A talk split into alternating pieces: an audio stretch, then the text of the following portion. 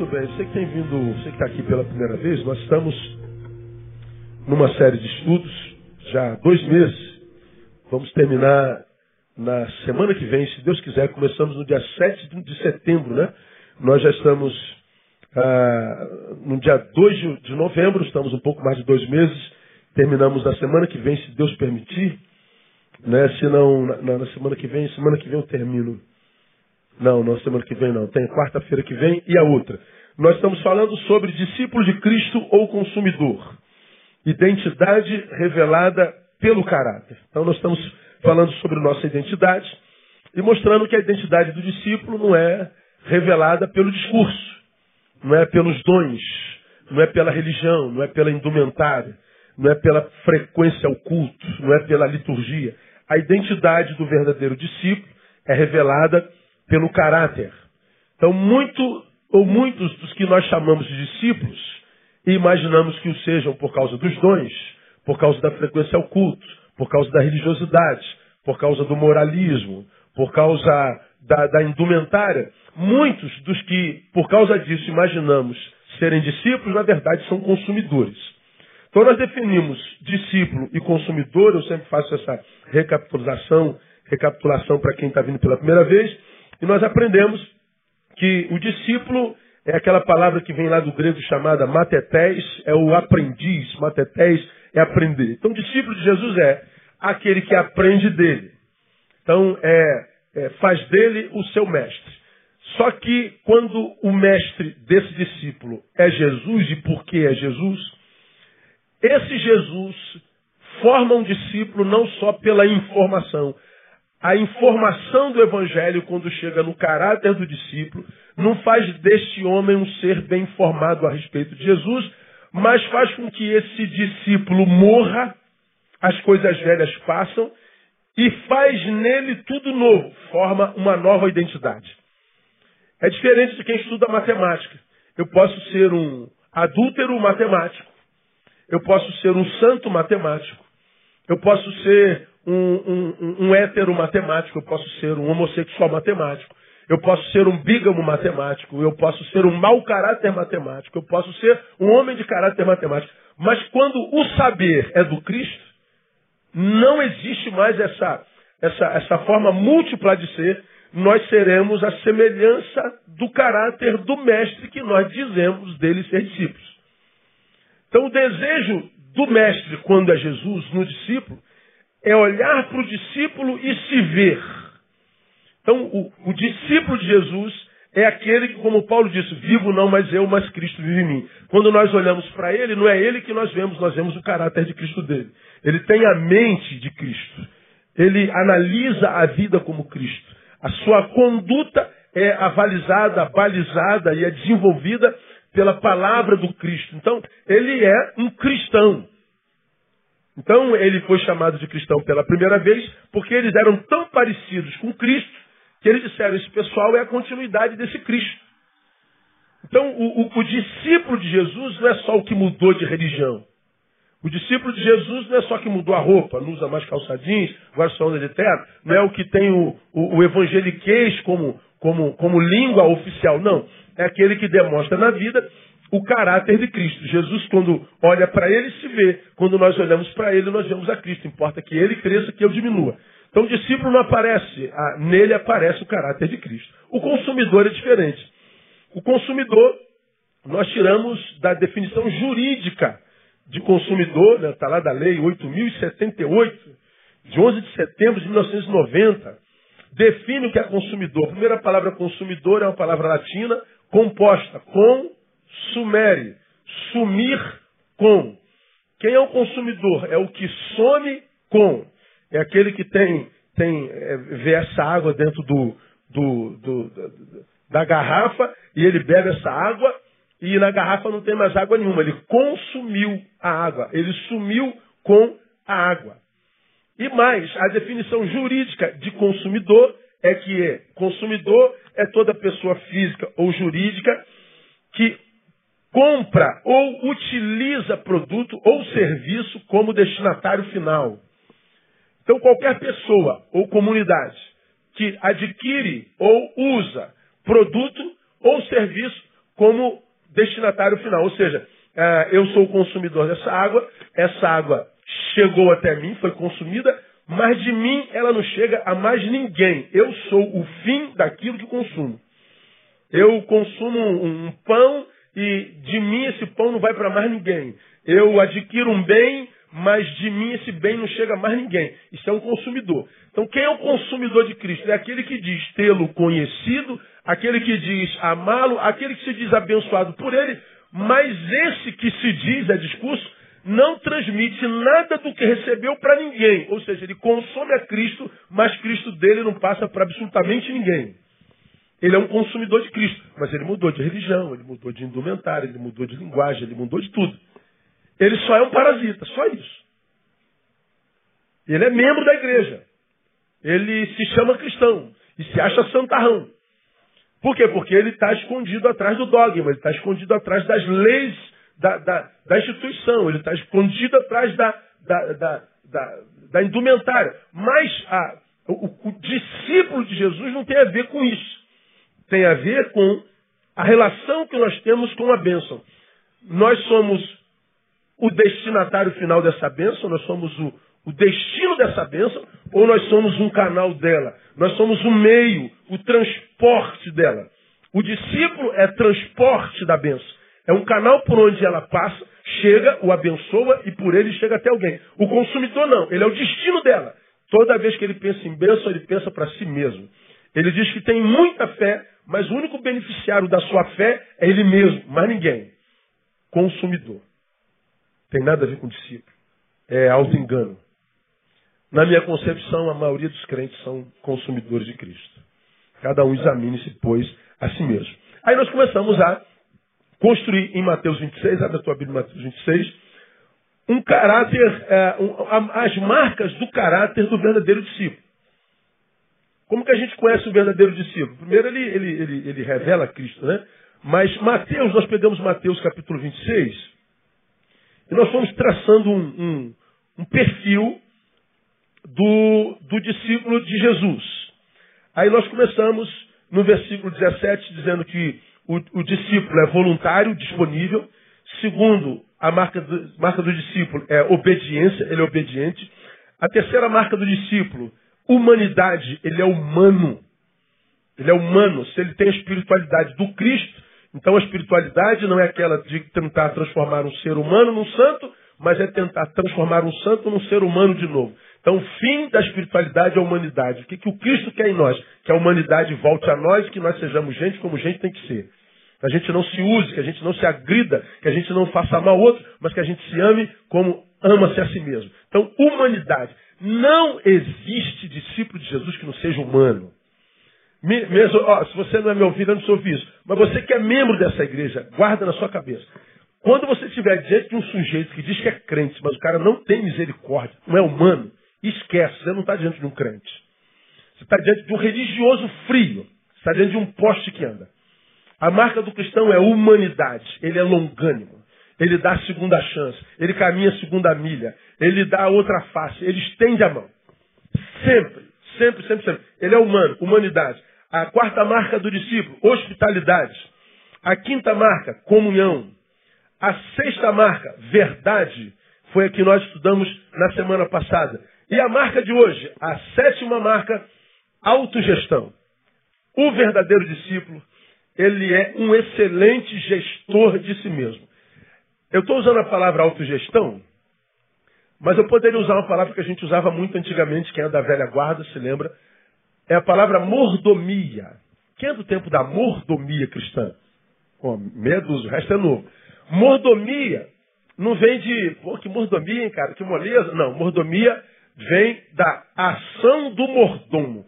Quem é o mordomo? O mordomo é aquele Alfred da mansão do Batman, lembra? Que governa os bens do seu senhor. É o, é o, o cara da governança.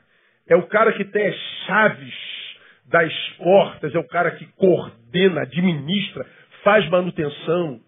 Antigamente nós usávamos um termo chamado mordomia cristã. Nós somos mordomos de Cristo. Nós não somos donos do que temos. O que temos é dele e, e a concessão dele. Então nós somos um, um bom mordomo do, das coisas do Senhor. Mas eu vou usar uma palavra mais comum, que é a palavra chamada autogestão. O bom discípulo, para mim, ou o discípulo, para mim, ele é um excelente administrador de si mesmo. E me desculpa a sinceridade, eu acho que nós nunca tivemos uma geração tão incompetente em alta administração como hoje. Eu nunca vi, eu tenho cinquentinha, passei um pouquinho disso. Então vivi muitas fases na vida, estou na igreja desde que eu entendo por gente. Mas eu nunca vi numa geração como essa, com tanto recurso, portanto, ah, com tanta tecnologia, eu poderia ter uma vida muito mais fácil. E com a ajuda da tecnologia, eu poderia ter muito mais tempo para Deus, para os meus e para mim. Você já me falar sobre isso aqui? Eu e você, que estamos aí na fase dos 40 para cima, nós éramos de um tempo que a televisão não tinha essa finura aqui, não. A televisão sempre foi magrinha assim, não? Não. Qual era a largura da televisão? Cara, era, era aqui, ó. Era aqui, ó. Como é que pode ter emagrecido tanto, né, cara? É um negócio de louco. A televisão era gigante. Quando ela era gigante, ela não tinha controle remoto. A gente sentava no sofá, lembra disso? Aí a gente queria mudar de canal, o que, que a gente tinha que fazer? Levantava do sofá, andava até a televisão, trocava de canal. Voltava para o sofá. Olha o trabalho. Quem tem tempo para isso hoje, cara? Tu voltava para o sofá. Só que naquela época não tinha essas antenas maneiras que a gente tem aí. A antena ficava em cima da televisão, lembra? Quando tu sentava, começava a subir as listras. Tu tinha que levantar do sofá de novo. Se a lista subia, tu pegava o botão, rodava para baixo. Aí segurava, tu ficava rezando. Para, miserável, fica quieto. Parou. Tu voltava para cá. Quando tu voltava, começava o chuvisco. Tu levantava de novo, tentava de tudo, não conseguia. Não dava certo, o que você fazia? Ia lá na cozinha, pegava bombril e botava na antena. Foi um trabalho desgastado, irmão. Por isso a gente era magra, magro e a televisão gorda. Hoje a televisão é magra, gorda é você. Você não precisa mais levantar daqui para nada. Saiu do ar. Alô, é da NET? Ô miserável. Tá fora do aqui, ó. Eu vou fazer os procedimentos aqui. Tu nem sai do sofá, engorda, não tem jeito. Ver televisão era um martírio. Bom, o tempo que eu perdi indo lá, perdia voltando cá, voltava lá de novo. Eu não perco mais esse tempo. Mas o que, que eu faço com esse tempo? Esse tempo que a gente economiza pelo conforto da tecnologia deveria se traduzir em qualidade de vida para a gente. Nos sobra, ou deveria sobrar, muito mais tempo do que outrora. Mas por que não sobra mais? A gente diz assim, 24 horas não dá para mais nada. O dia tinha que ter 48 horas. Não, o dia nunca teve 48 horas. Sempre teve 24 horas. Antigamente dava, por que, que hoje não dá mais? Aí eu estudou a lição da escola dominical? Não, não tive tempo. Por que, que não estudou? Veja quantas horas você passou no Facebook, no WhatsApp. Pega o dízimo desse tempo que você passou no Facebook, no WhatsApp, vê se não dá para estudar lição. Dá. Então, se nós não temos tempo, se a nossa vida está desorganizada, qual é o problema? Má administração. Má gestão de nós mesmos. Nós não somos bons mordomos do nosso tempo. Nós somos maus gestores de nós mesmos. Você pode ter certeza que, que, que, que a, questão é essa. Ah, quando você vai no versículo 24, só para pontuar, Jesus está falando que alguém o trairia, e no 24 ele diz: em verdade, o filho do homem vai conforme está escrito a seu respeito. Ele está dizendo, a respeito do Cristo, já está escrito. Mas a respeito do homem, não. Aí ele diz assim: Mas ai daquele por quem o filho do homem é traído. Bom seria para esse homem se ele não houvera nascido. Ai do homem por quem ele é traído. Melhor lhe fora se não fosse é, nascido. Como que ele está dizendo, cara, como é que você pode, uma vez que você nasceu, fazer uma besteira dessa consigo mesmo? O que, Jesus? Me trair. Como que você pode, é, a, a, palhinha para o Judas, né? Como que você pode, tendo visto o que viu, tendo experimentado o que experimentou, tendo sido chamado para estar num grupo como esse dos doze, tendo recebido a comprovação inequívoca de que eu confio em você e na tua capacidade, como que você pode fazer isso consigo? O quê? Me trair ao ponto de abrir mão de tudo isso que eu preparei para você. Aí a gente diz assim, ah, Deus castigou Judas. Não, Deus não castigou Judas. O castigo de Judas foi imposto por ele mesmo. As, as dores da nossa vida são dores por causa dos caminhos que nós escolhemos. Não é Deus que pesa a mão, não é Deus que castiga. Deus não é isso não. Se há um castigo que Deus, porventura, possa ministrar sobre os seus amados, é respeitar a sua vontade quando a vontade nossa é que ele não se meta na nossa vida. Qual é o castigo de Deus? Eu respeito, eu me retiro. E para mim não há castigo pior. Deus me livre guarde Deus me entregar a mim. Eu acho, ó, escute, eu acho que eu prefiro cair na mão do diabo do que Deus falar assim, eu estou me retirando da tua vida, eu estou te entregando a si. Porque eu me conheço. O problema, principalmente se você é daqueles que escandalizam porque eu digo essas coisas, eu me conheço. Porque se você é tão ruim assim, sou. O teu escândalo não é porque eu sou tão ruim, é porque você pensa que é melhor. Não é, é porque você não se conhece talvez como eu me conheço. Porque se nós nos conhecêssemos, nós nunca deixaríamos o caminho de Deus, irmão. Nunca. Se nós tivéssemos o mínimo de amor próprio, nós nunca giraríamos as costas para as coisas de Deus para viver a nossa vida. Deus, ó, vou viver minha vida, não se mete. Sou muito jovem ainda, vou curtir minha vida. E Deus faz o quê? Vai lá, filho novo, curta a tua vida. Aí quando você for um velho infeliz, vai fracassando aqui, fracassando ali, dando errado aqui, dando errado ali. Quando o teu corpo estiver cheio de sequelas, tua alma estiver toda cheia de sequelas, quando os teus afetos estiverem todas cheios de sequelas, eu recebo o resto que você é e ele recebe. E nos dá nova chance. Não, Deus me castigou. Não, Deus não castiga não, irmão. Nós nos castigamos. Judas não faça isso consigo. Ele fez. Porque não foi um bom gestor de si mesmo. É como se Jesus dissesse: já que você nasceu, administre-se a si mesmo com sabedoria. Já que você está no mundo, geste a tua existência à luz da palavra de Deus. Faça a sua vida valer a pena.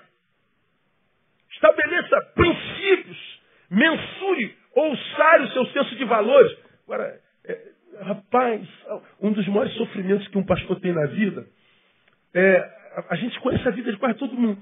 No gabinete se fala o que não se fala no gabinete de um médico, de um delegado. É, se fala o que a mulher nunca vai saber, o marido nunca vai saber, os filhos nunca saberão, os pais nunca saberão. A gente sabe coisa que até Deus duvida.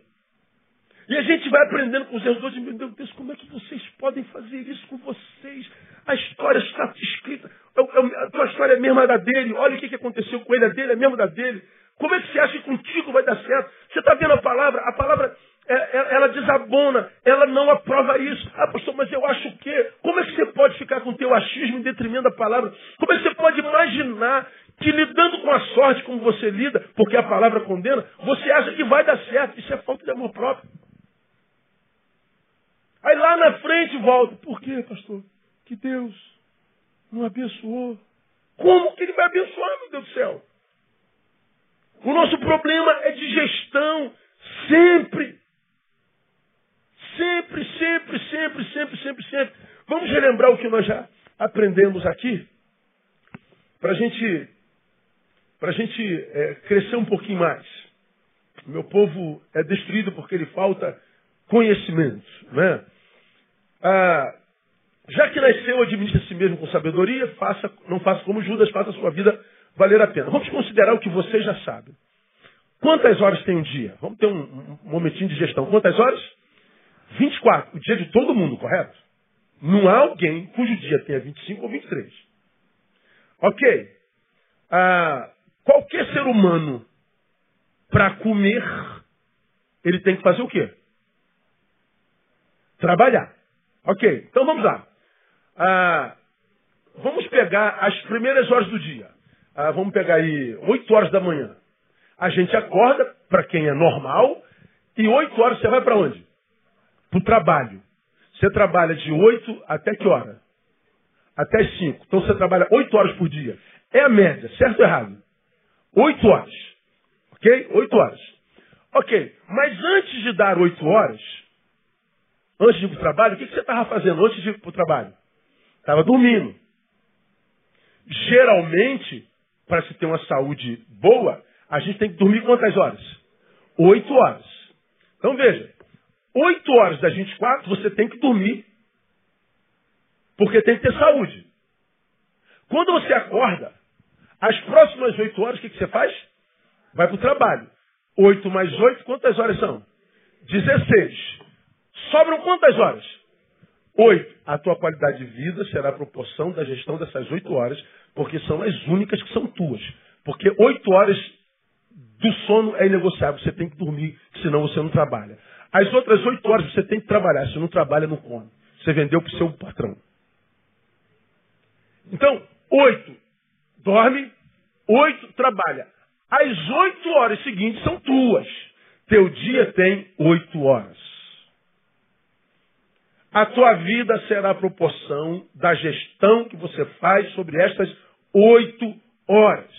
Porque as 16 são inegociáveis. Não tenho como não dormir. Não tenho como dormir se não trabalho. Não tenho como comer se não trabalho. Então, a priori, em média, nós temos oito horas que são nossas. Aí a pergunta que se faria, o que, que você faz nessas oito horas que são tuas? Pois é, como você gesta essas oito horas determinará a qualidade de vida, de vida que você tem. Se a gestão que fazemos dessas nossas oito horas não for competente, o que, que a gente começa a fazer? Pense. Roubaremos ou das oito horas de sono, ou roubaremos as horas que nós vendemos para o patrão. Você é pago, teu salário é para trabalhar oito horas por dia. Não são tuas. Se você rouba essas horas do teu patrão para resolver coisa sua, você está errado. Ah, mas meu, meu patrão paga salário de fome. Pega, pede demissão vai para outro emprego. Ah, meu patrão também é maior ladrão. Pede demissão vai para um patrão decente. Mas se você fica, consente, faz aliança. Está amarrado ali. Ah, eu sou funcionário do Estado, o Estado não paga. Vai morar no Espírito Santo, faz concurso público. Lá deve estar pagando.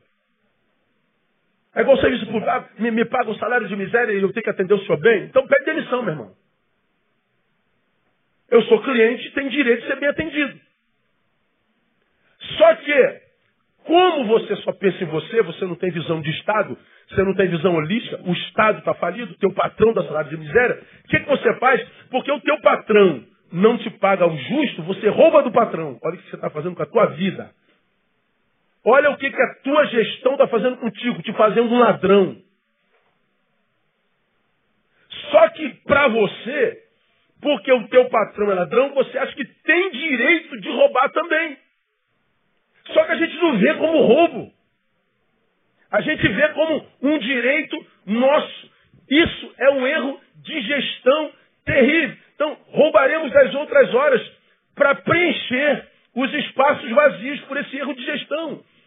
Se eu não administro bem as oito horas, eu vou ter um monte de, carências. Eu vou ter um monte de vazios. Eu vou ter um monte de, de necessidades. Aí a gente diz, é porque falta aquilo, falta aquilo, falta isso. Não. Erro de gestão.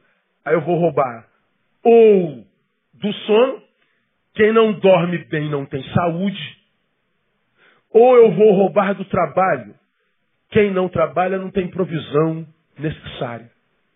Está sempre com problema financeiro, está sempre com problema é, material, está sempre com carência de toda ordem. Não tem jeito.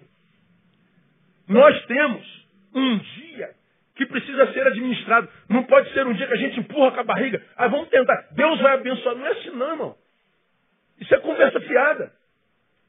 Não podemos é, fazer conosco o que a gente vê o homem sem Deus fazer com ele, que quer se dar bem em tudo. Ele dá uma volta aqui, ele, o cara passa por aqui no púlpito, ele pega o, o, o, peso de papel do pastor, bota no bolso, e sai assim, você me dei bem, ninguém viu, né, cara? Arremeteu um pouco do balão. É, ninguém viu você roubando, mas você não sabe que o diabo viu, Deus viu, e todo o reino espiritual viu também. E você passa pelos homens, agora um ladrão de peso de papel pastoral, achando que é o cara mais esperto do mundo. Por quê? Você fez a besteira ninguém te pegou. Esse é o pior sucesso que um cristão pode ter na vida. Ser bem sucedido naquilo que a palavra reprova. Ter sucesso naquilo que Deus não mandou fazer. Isso não é a cultura do cristão. Isso é um erro de gestão. Nós estamos deformando o nosso caráter. Então, se eu roubo do sono, é porque as oito horas não estão sendo bem gestadas. Se eu roubo do trabalho, é porque as oito horas não estão sendo bem gestadas. Nós precisamos, nem sempre, talvez, é possível o quê? Mas nem sempre. É, a gente precisa sair do trabalho, porque talvez o problema não seja o trabalho, mas a forma como eu sou funcionário. Porque o trabalho que hoje você amaldiçoa é sonho para muita gente. Se você deixa, tem um milhão de gente que no teu lugar daria culto todo dia de ação de graças.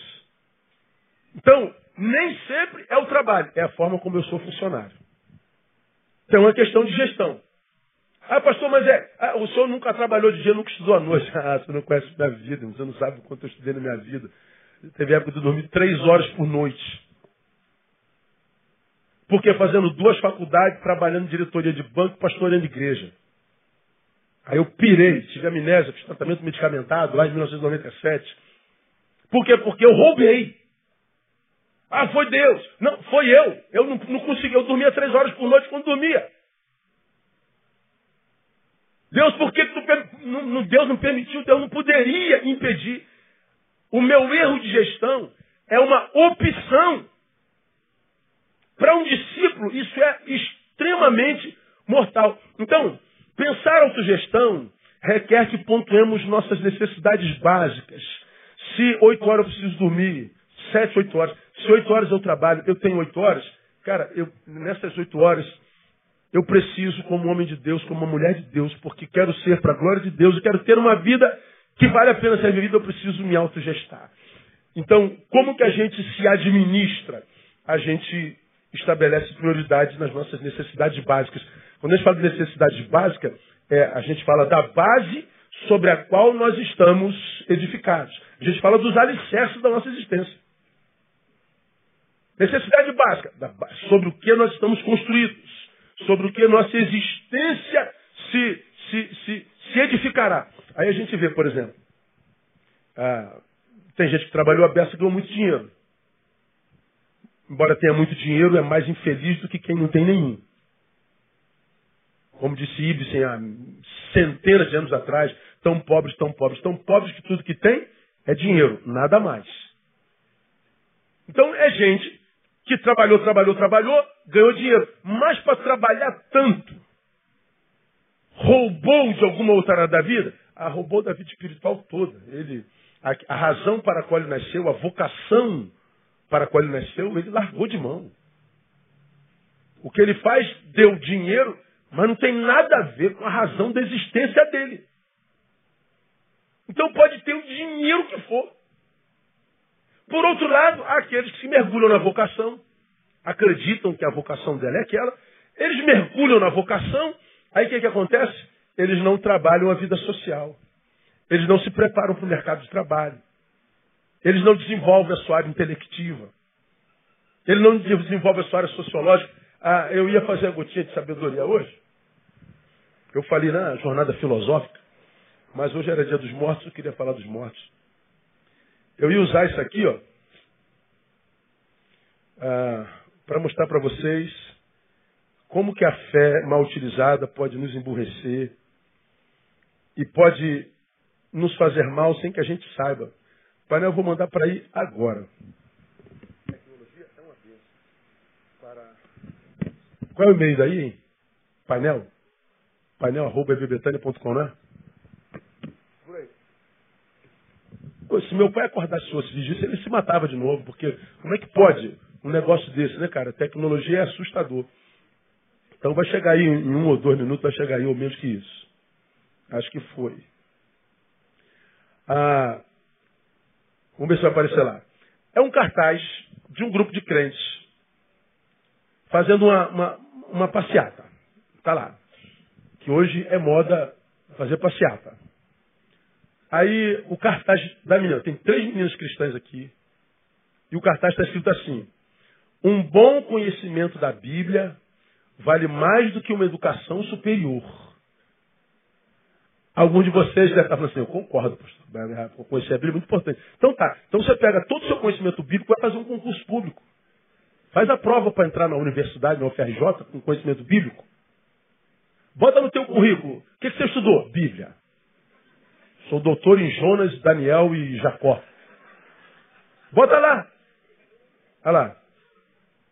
Um bom conhecimento da Bíblia vale mais do que educação.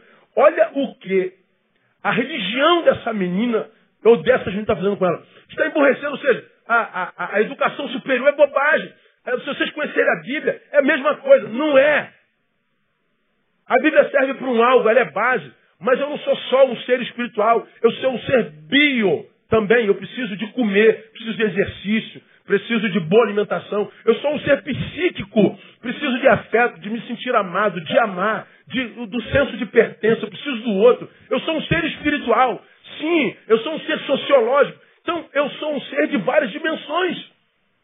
Deus é trino, nós também. Bio, psíquico, espiritual. Então, quando o camarada diz assim, um, um, bom conhecimento da Bíblia vale mais do que uma educação superior, eu estou reduzindo esse ser humano. Isso é um reducionismo produzido por uma religiosidade burra que não tem nada a ver com o reino. Aí se torna um doutor em Bíblia, mas um miserável na sociedade, que não tem reconhecimento, não tem aceitação, não tem respeito.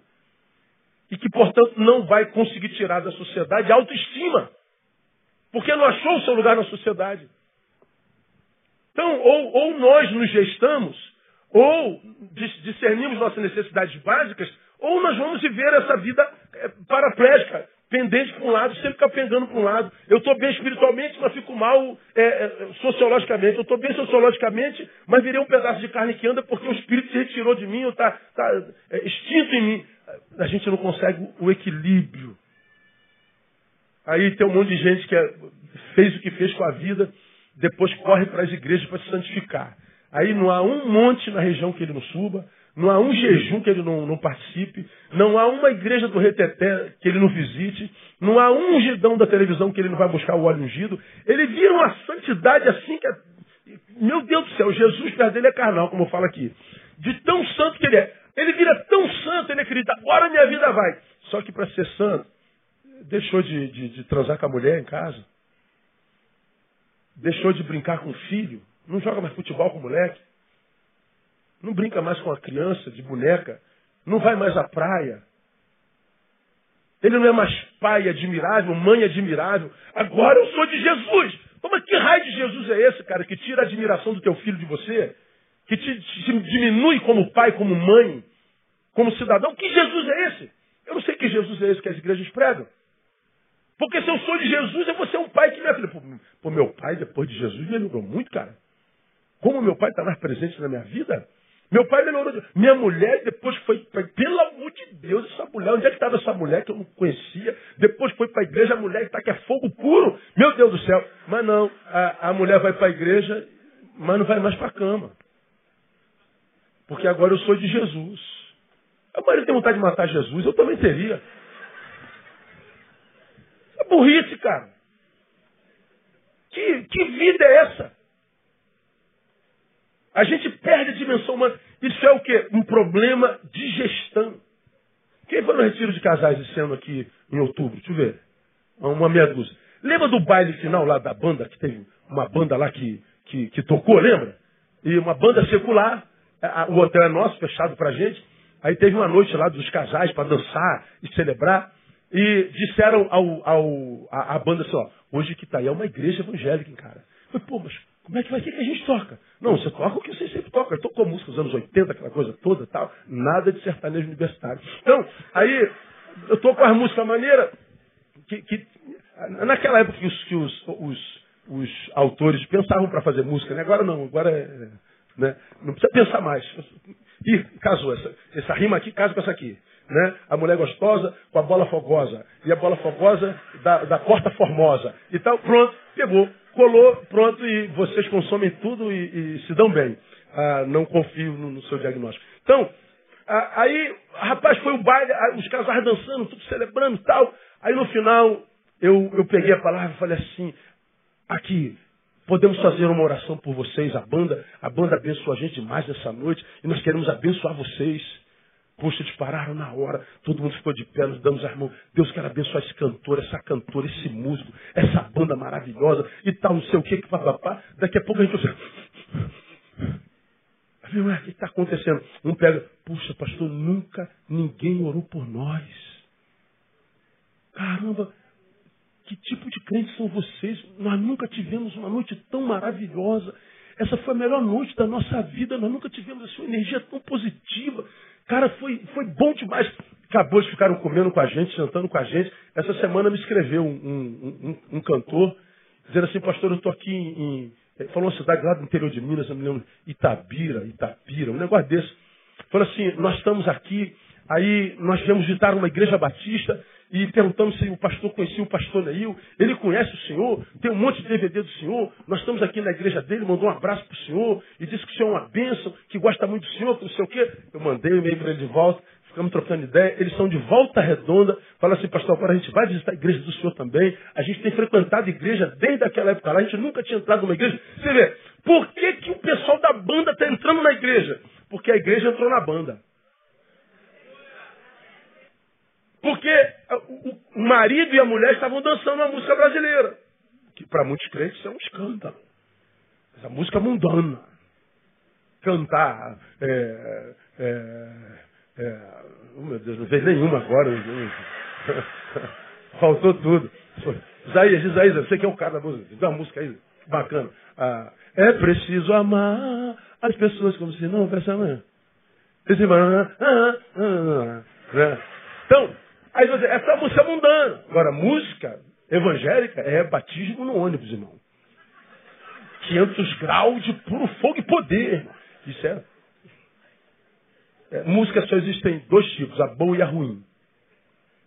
Só isso. O resto é o uso que a gente faz dela. Agora, por que aquele pessoal viu que naquele crente havia um brasileiro que gostava de música brasileira, encantou a banda. E a banda está frequentando a igreja. Porque ele viu que tinha um ser integral, que se diverte, que brinca com a sua mulher, que faz isso sem maldade no coração, que a maldade está na cabeça de quem julga. Todo juiz, isso é mal. Por quê? No seu lugar eu faria. Eu te julgo e reprovo. Por quê? Porque no seu lugar eu faria. Só que ele nunca vai admitir isso. Porque se os teus olhos forem bons, todo o teu corpo terá luz. Agora, se o teu olho é ruim, irmão, ninguém presta. Você não conhece gente que ninguém presta? Aquele pastor não presta, meu patrão não presta, aquele porteiro não presta, aquele presidente não presta, aquele não presta. Meu Deus, alguém presta na tua vida? Não, nem ele. Nem ele. Porque é um, é um ser paraplégico, essencialmente falando. Ele só tende para um lado. Então, para a gente discernir juntos as nossas necessidades básicas, para que nós tenhamos uma boa gestão de nós mesmos. Primeira necessidade básica: investimento na vida espiritual. Meu irmão, nós vivemos um processo de carnificação notória nessa geração. Tudo que dá prazer, a maioria de vocês, tem a ver com a carne, tem a ver com o corpo, com o movimento. Tem a ver com pênis, com a vagina, com tesão, com olhos. Tudo só leva para o corpo, corpo. E o espiritual? Ah, se tiver tempo. Espiritual não é mais prioridade coisa nenhuma na vida de quase ninguém. Agora, o que, que nós temos a ver com isso? Se ninguém quer saber de espiritual, o problema é de ninguém.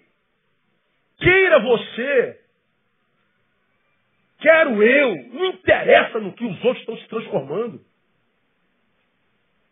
Meu irmão, Neil, Neil, se há uma coisa com a qual não me importo, é com que os outros estão se transformando. Por que, que eu não me importo? Porque eu não posso intervir no que o sujeito faz com a própria vida. Agora, eu posso intervir na influência dele sobre a minha. Porque no Evangelho nós estamos capacitados para remar contra a maré. Mas está todo mundo se corrompendo, pastor. Rema contra a maré. Está todo mundo se desviando. Rema contra a maré. Isso é Evangelho. Que autentica e reafirma o nosso caráter do Cristo. Então, quando a gente fala de investimento na vida espiritual, a gente fala de uma coisa que não pode ser mensurada como mensurada é o prazer carnal. Olha, se você toma um, um, uma taça de vinho, você vai sentir o efeito do vinho logo. Começa a ficar alegrinho. É bom, é gostoso. Mas quando você passa uma hora na Bíblia, você não sente na hora. Quando você passa meia hora de oração, você não sente na hora. Como nós estamos carnificados e imediatistas, porque a gente não tem prazer espiritual na hora, a gente corta esse prazer, porque nós queremos o da hora. O da hora. Só que trocando o que gera prazer eterno pelo da hora, nós vamos abrindo mão dos prazeres eternos e vamos ter prazeres só agora. E os prazeres da hora são só da hora mesmo. Porque quando acaba o efeito do vinho, o que sobra é ressaca. Quando acaba o, o prazer da cama, o que sobra é um traidor, é um adúltero, uma adúltera, é um alguém diminuído porque um pedaço teu foi com alguém. E um pedaço do alguém que você nem conhece ficou em você. E você está construindo a tua alma como um mosaico de pedaços de muitos homens e de muitas mulheres. Para o mundano, Cara, você é um Dom Juan, você é como todo mundo, maravilhoso. Só que para Deus, como Deus tem uma mulher para você, Deus tem um homem para você, quando a mulher chegar e o homem chegar, vocês não casam mais. Tem tantos homens na tua alma, tem tantas mulheres na tua alma, que quando a, a mulher de Deus chegar, já não, não, não casa. Há muitos pedaços de, de, de, de existências em você, muitos buracos. Aí a mulher de Deus chegou, mas não fica contigo. Aí não tem jeito, vai ter que ficar de cama em cama mesmo. Porque o prazer vai ser aquela meia horinha da cama mesmo. É, você vai ouvir Jesus falando assim, é o que vocês querem, é, é isso aqui, o da hora é, digo-vos que já receberam o vosso galardão. Mas o nosso galardão não é esse aqui não. Aqui não ficará pedra sobre pedra que não seja destruído. A nossa esperança é eterna, irmão.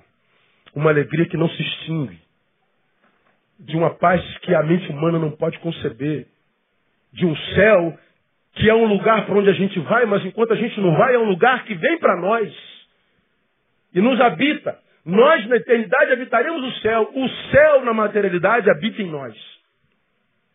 Agora, quando a gente abre mão das coisas eternas pela sensação da hora, quero que você saiba que isso é gestão. E Deus respeita a tua gestão.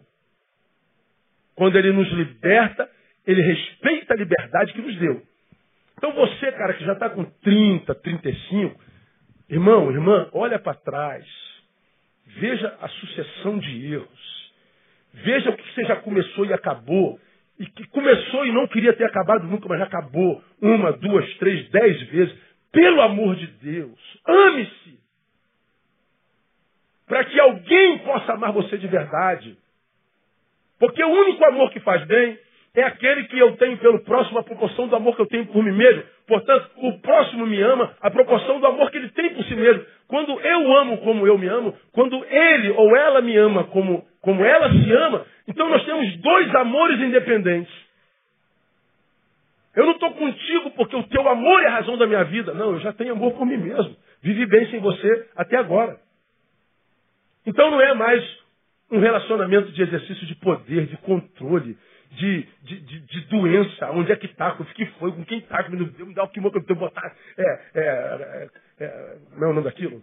É, senha no, no, celular. E o celular tem que estar no bolso o tempo inteiro, ninguém pode mexer, não passa perto. Esqueceu, sai correndo, vem no banheiro, esqueceu, volta aqui, ó, o celular. Por que está correndo com esse celular? Nada, não tem nada aqui. Então deixa ele aqui. Que loucura! Ah, rapaz, é todo dia. Ah, isso aqui ó, é a segunda causa de dissolução conjugal do mundo hoje. A primeira é, é, é, é traição, mas a traição é marcada por aqui. Então é. é aí você. Ah, minha mulher não pegou. Me dei bem, graças a Deus. Deus viu, o diabo viu, Gabriel viu, é, o Satanás viu, todos os demônios viram, é, todo mundo viu. E você acha que se deu bem e quer que o universo sorria para você.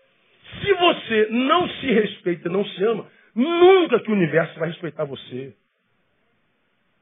Quem que a vida trata bem? Quem a trata bem. Se você trata a vida bem, você vai ter a simpatia da vida. Cara, a vida se curva, diz assim, seja bem-vindo, cara. Ela estende o tapete para você passar. A vida sorri para você. Os céus rompem em palmas diante de você, como diz Isaías. Agora, quando nós temos a, a nossa, nossas necessidades básicas. Quando eu falo de investimento espiritual, eu falo, por exemplo, de devoção. Devoção é ter relacionamento privado com Deus, não só coletivo. Não é o relacionamento que eu tenho com Ele na igreja. Também é importante. Mas quando eu venho para a igreja, eu não venho me encontrar com Deus, eu venho me encontrar com meu irmão. Quando eu venho para a igreja, eu venho ouvir o que Deus tem para o seu corpo, que é a igreja. Mas o que, que Deus tem para o seu membro? Ele revela no quarto. Aqui é o corpo de Cristo. Ele revela a sua vontade para o corpo de Cristo. Mas cada um de nós, individualmente, é um membro do corpo. Qual é a vontade de Deus para o membro? Ah, é para esse membro a gente só descobre no quarto. É como diz a palavra, mas tu, quando orares, tu, não é vocês. Aquele personifica, ele subjetiva a ordem. Tu, tu, individualmente, tu, quando orares, entra no teu quarto, fechando a porta, ora teu pai que está em secreto, e teu pai que vem em secreto te recompensará diante dos homens. Aqui a gente busca para o corpo, no quarto a gente busca para a gente. Então teu quarto não pode ser só um dormitório. Tem que ter um altar no quarto. Tem que ter relação é, é, é, de comunhão, de, de, de, de devoção é, particular e não só coletiva com, com Deus. Então, nós precisamos de devoção. E você lembra que oração, o que, que é? É o que transforma o nosso encontro com Cristo em relacionamento. Quando eu recebo a Jesus, me encontrei com Ele. Por que, que eu o recebi? Porque Ele falou comigo pela palavra. Deus falou comigo. Mas se eu não falo com Ele, não é diálogo, é monólogo. Se Deus fala comigo pela palavra e eu não falo com Ele sobre oração, na oração, não há diálogo. Ele falou comigo, eu entendi, me vi pecador e quero recebê-lo como meu Senhor. Mas quando eu falo com ele, isso é relacionamento. A oração é o que transforma meu encontro com Cristo em relacionamento. Porque eu posso me encontrar com ele e não ter relacionamento nenhum. Você não fala com ele nunca. Por isso está na igreja. 30 anos só nascido e criado na igreja. Sim. E devia ter vergonha de falar pela qualidade de vida que tem. Pelo caráter que tem. Pelos frutos que, que revela, devia até falar, me converti sexta-feira passada, graças a Deus. Ah, então está explicado, você vai, vai, vai amadurecer nele. Então, eu sou crente há 40 anos. Pô, meu irmão, você devia estar tá vermelho, falando, cala a boca, irmão, não fala um negócio desse. Mas não, sou há 40 anos, eu sou crente. Pô. Não entendo não, cara. Ah, investimento espiritual, devoção. Segundo, comunhão. Ou seja, não existe carreira solo no reino de Deus. Você que é um membro da pós-modernidade, não precisa de igreja. Eu não vou mais para a igreja. A igreja está corrompida. Conversa fiada, irmão. Dizer que você não precisa de igreja. Você, nem quando estava na igreja, lia a Bíblia. Nem quando estava na igreja, falava com Deus. Fora da igreja, você vai falar. Fora da igreja, você lê a Bíblia. Eu não preciso da igreja. É, é igual a ocupação das escolas aí. Eu não vou falar não, porque senão dá briga. A gente começa no Éden. Disse mais o Senhor Deus: Não é bom que o homem esteja só. Diagnóstico de Deus. É, a vida encontra sabor no encontro. Você já adotou nisso. Tu vai para o Salmo 133, 1, está escrito lá: Ó, oh, quão bom e quão maravilhoso, quão suave é que os irmãos vivam em união. Os irmãos. Você diz: Não, não preciso de, de, de igreja de comunhão. É, olha, olha contra qual palavra você está indo. Aí vem Jesus na sua oração intercessória e ora assim, ó, é, João 17, 17, 17 de 11 a, 20, a 23. Vou, vou ler 11, 20 e 23. Eu não estou mais no mundo. Ele está orando a Deus. Mas eles estão no mundo. E eu vou para ti, Pai Santo, guarda-os no teu nome, o qual me deste, para que eles sejam um, assim como nós.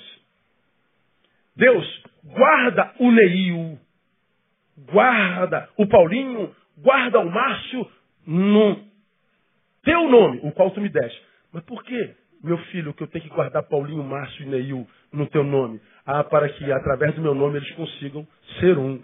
Porque se tira o meu nome, é Márcio para lá, Paulinho para cá, Neil para cá. Eles não conseguem. O homem sem Jesus não consegue comungar de jeito nenhum. Ah, pastor, meus melhores amigos são do mundo. Quando a gente bota uma cerveja no, na mesa, ih, é muita comunhão. É, bota tua mulher do lado para ver se ele é teu amigo e fica ligado no olho dele.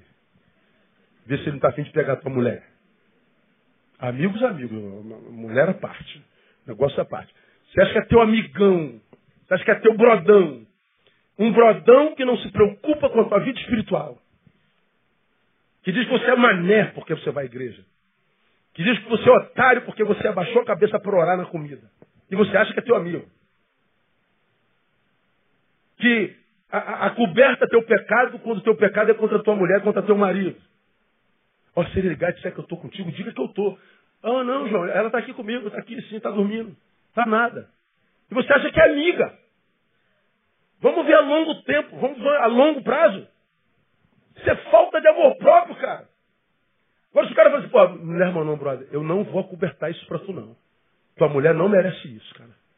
Teu marido não, amiga, teu marido não merece isso. Isso não é coisa de gente decente. Então tu pede a alguém se, se for comigo, não vou mentir, não. Você me desculpe, eu te respeito muito para fazer isso com você. Isso é amigo. Mas porque a gente não tem amor próprio, a gente se apega a alguém que não contribui para nossa comunhão. Jesus continua orando, olha lá. E rogo, não somente por estes, mas também por aqueles que pela sua palavra hão de crer em mim. Para que, Jesus? Para que todos sejam um, assim como tu, ó Pai, és em mim eu em ti, que também eles sejam um em nós, para que o mundo creia que tu me enviaste. Jesus está dizendo, vocês só conseguem ser um, ser um pelo meu nome, e na unidade de vocês pelo meu nome é que o mundo que não é um com vocês vai acreditar que eu estou no meio de vocês. Então qual é o desejo de Deus para os seus filhos? Que a gente consiga caminhar juntos.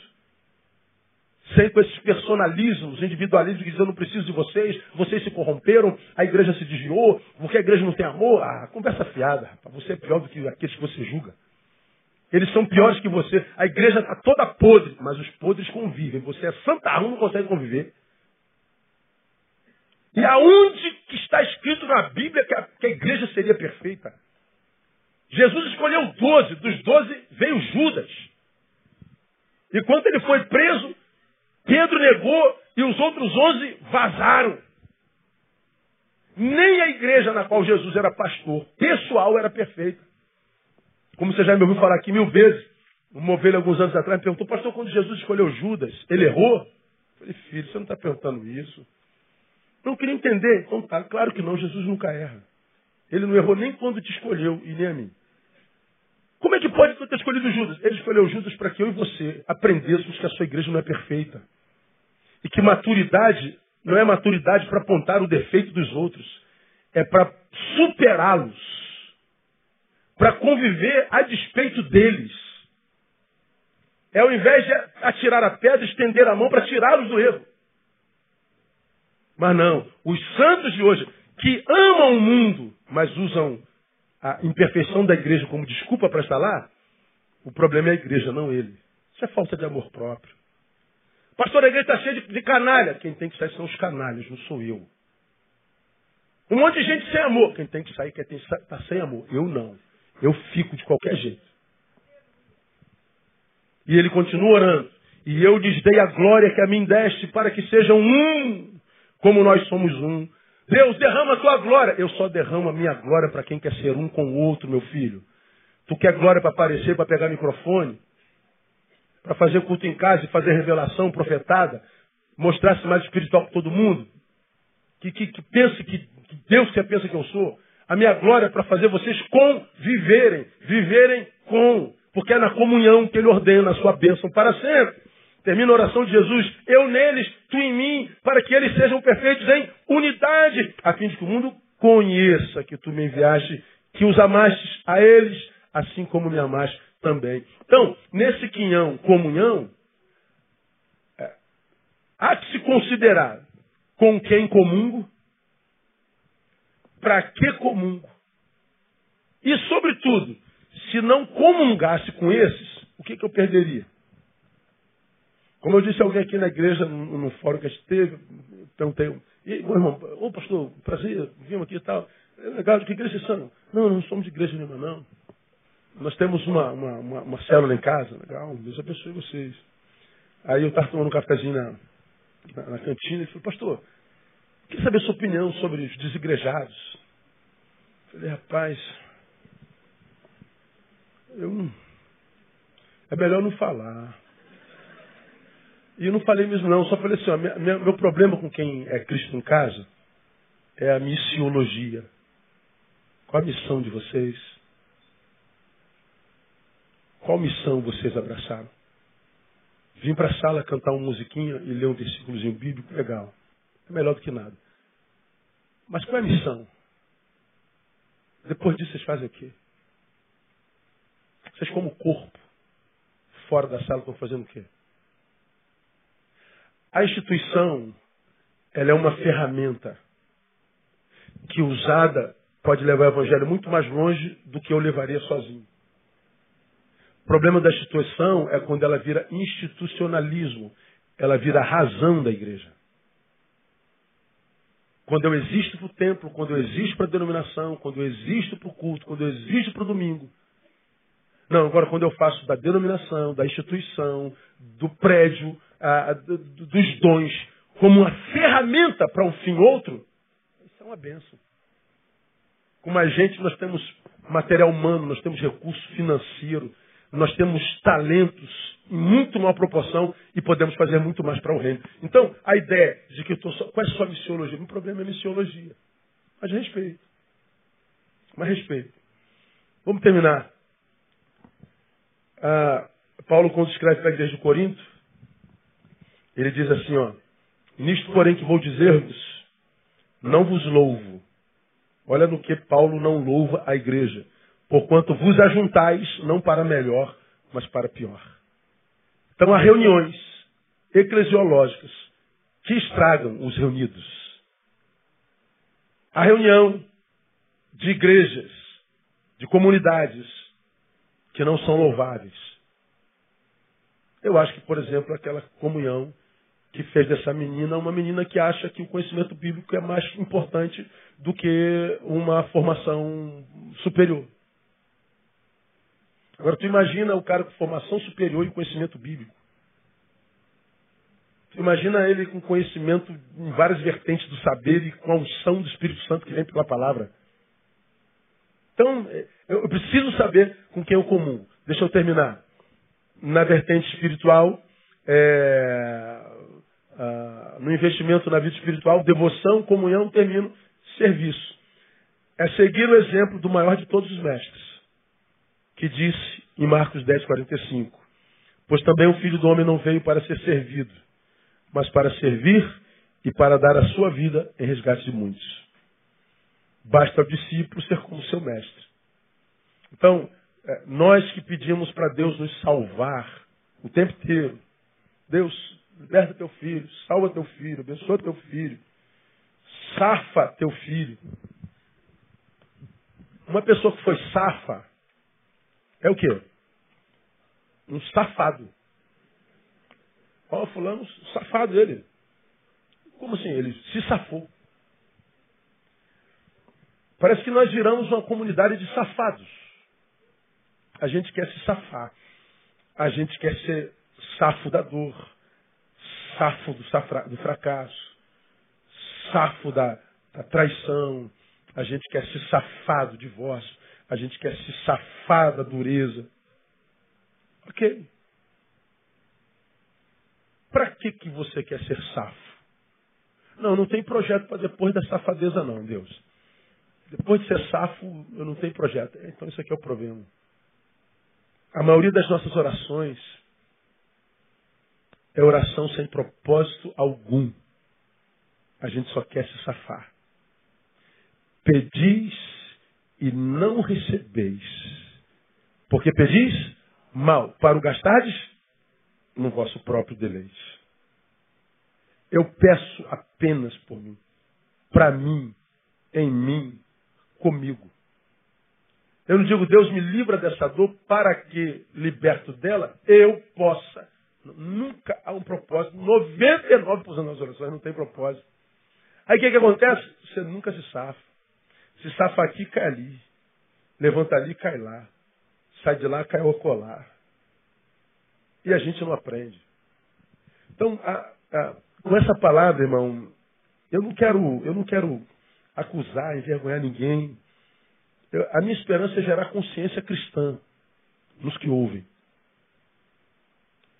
Que ouvindo a palavra, a fé vem pelo ouvir, a gente, a gente confrontado com essa palavra diz, Deus, eu preciso fazer um choque de gestão na minha vida. Me dê vergonha na cara, Deus. Porque eu sou um safado.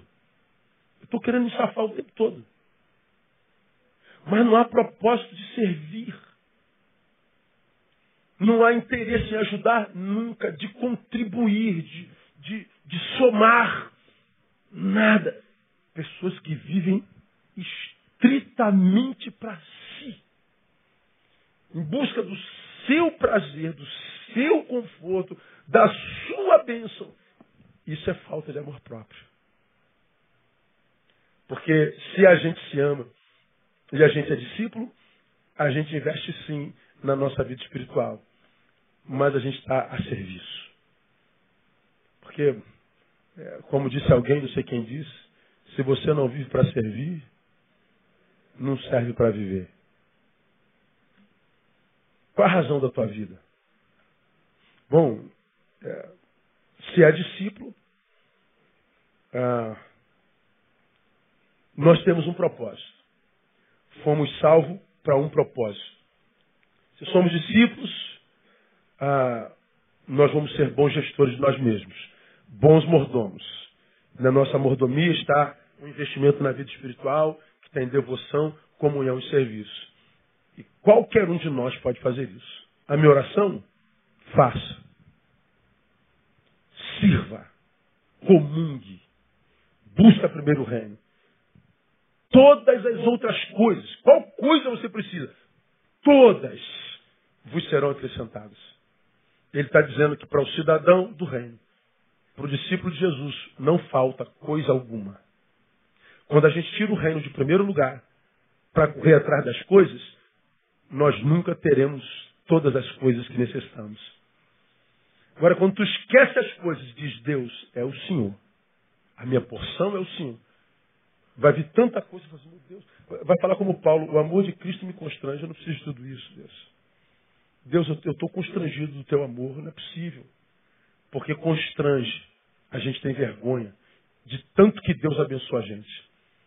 Porque enquanto a gente não busca o reino, a gente vai ficar chateado com ele, porque ele nunca abençoou a gente. Está sempre faltando alguma coisa. Ele sempre deixou de fazer, ele sempre negou, ele nunca chegou na hora. De que Deus a gente está falando? O teu Deus é perfeito. E ele te ama com amor eterno. E todas as promessas feitas a ti continuam de pé. Você só precisa ser aquele para quem ele prometeu. Porque se ele prometeu não se cumpriu, ele não mentiu. Talvez você tenha se deformado. A promessa não é para isso no que você se transformou. A promessa é para aquele que você era quando ele tinha intimidade contigo e vocês se falavam. Quando a relação não era litúrgica, congregacional nem domingueira, mas era a relação do quarto. Era a relação de intimidade. Porque se ele falou contigo, tu tinha intimidade. E se não se cumpriu, você deve ter se afastado dele. Volta para ele, que a promessa continua de pé. Que ele te abençoe Muitíssimo. Vamos aplaudi-lo, vamos embora para casa. Em nome de Jesus. Ficar em pé?